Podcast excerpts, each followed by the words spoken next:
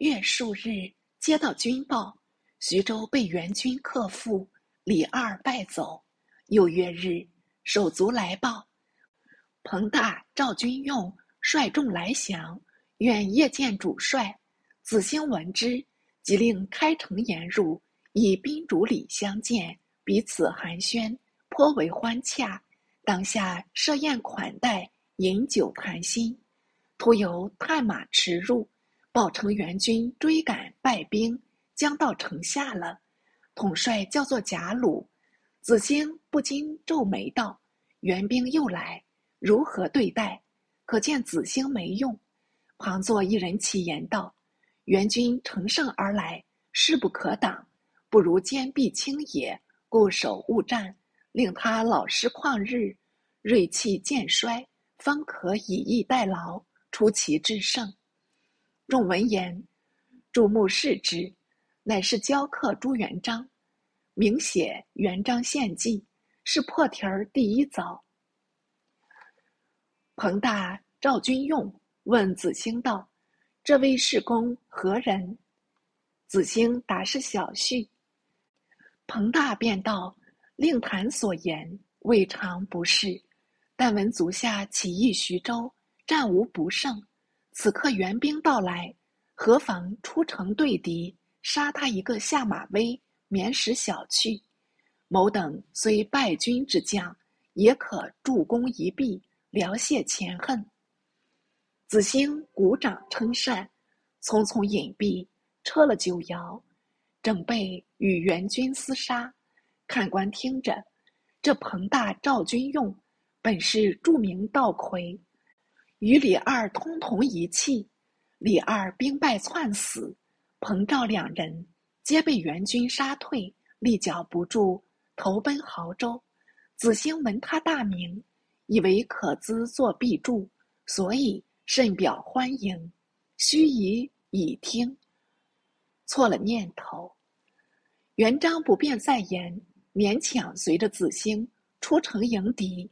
彭昭也率众后随，方才不成阵势，见援军以大刀阔斧冲杀前来。兵卒四矣，将士如虎，任你如何抵拒，还是支撑不住。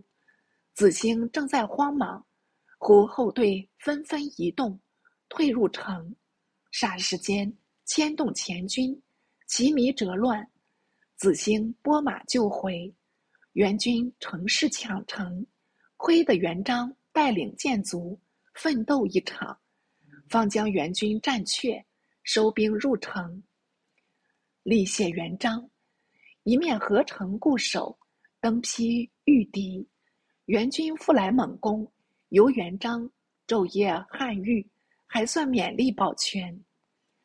子兴退回城中，彭大复来密谈，把后队退兵的错处，统推到赵君用身上。子兴又信以为真，优礼彭大。博待赵君用，又是一番信息。君用从此含冤。可巧，子兴党羽孙德崖募兵援豪，突围入城。子兴羽翼战守事宜，德崖主战，子兴主守，意见未协，免不得稍有举余。君用乘此机会后结德牙，拟除了子兴。改奉德牙为主帅，看官，你想此时的草泽英雄，哪个不想做全城的头目？当亳州起兵时，德牙与子兴本是旗鼓相当，因子兴叫他年长，不得不奉让一筹，屈己从人。此次由军用从中门臬，自然雄心勃勃，不肯再做第二人思想。子兴尚是睡在谷中，一些没有分晓。就是元璋在城，也只留意守御，无暇侦集密谋。一夕，元璋正策马搜寻，忽奉张氏密诏，立命觐见。当下应召入内，见张氏在座，已哭得似泪人儿一般。爱妻马氏也在旁陪泪。不禁惊诧起来，急忙起问。张氏呜呜咽咽，连说话都不清楚，应有此状，亏他描摹。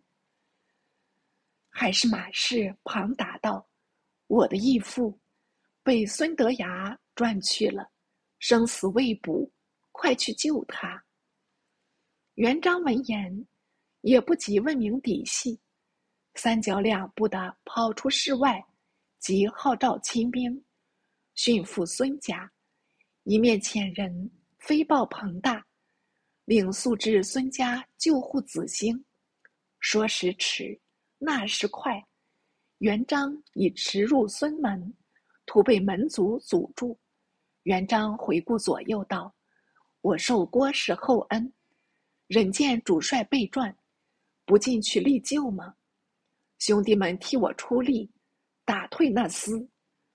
众卒奉命上前，个个挥拳奋臂，一会儿将门卒赶散。元璋当先冲入，跨进课堂，使德牙与军用密议。见元璋到来，料知来救子兴，恰故意问道。诸公子来此何干？元璋厉声道：“敌逼城下，连日进攻，两公不去杀敌，反转我主帅，意欲图害，是何道理？”德牙道：“我等正邀请主帅密议军机，不劳你等费心，你且退，守城要紧，休得玩乎？”元璋道：“主帅安在？”德牙怒目道：“主帅自有御处，与你何干？”元璋大愤，方欲动手，莫闻外面有人突入道：“军用小人，何故谋害郭公？彭大在此，绝不与你干休。”元璋闻声，越觉气壮，雄赳赳的欲与德牙搏斗。德牙见两人手下。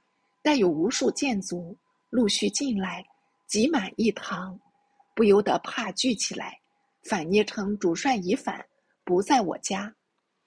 元璋奋答道：“可令我一搜吗？”德牙尚未答应，彭大已从后插嘴道：“有何不可？快进去，快进去！”于是，元璋拥盾而入，直趋内厅，四密无着。窦文听后有呻吟声，蹑迹往寻，见有矮屋一传。凶甚严，当即回门进去，屋内只有一人，铁链郎当，项羽暗器，凝目视之，不是别人，正是亳州主帅郭子兴。主帅如此，太觉倒霉，是时不遑慰问，忙替他击断锁链。令步兵背负而出，德牙与军用睁着眼见子兴被救，无可奈何。元璋即携彭大驱出，临行时又回顾德牙道：“君与主帅同时举义，素称莫逆，如何误听废言，自相残贼？”又与赵军用道：“天下方乱，群雄角逐，君既投奔至此。”全靠同心协力，共图大举，方可侧功立名。愿此后休作此想。言已，拱手而别。前硬后软，妙有权术，弄得孙赵两人神色渐举，反彼此互怨一番，作为罢论。此事西本太祖本纪，为本纪叙此事，在豪。未被围之前，而古著既是本末，则言此事在被围之时，且事实兼有益处，本编互参两书，以便折中。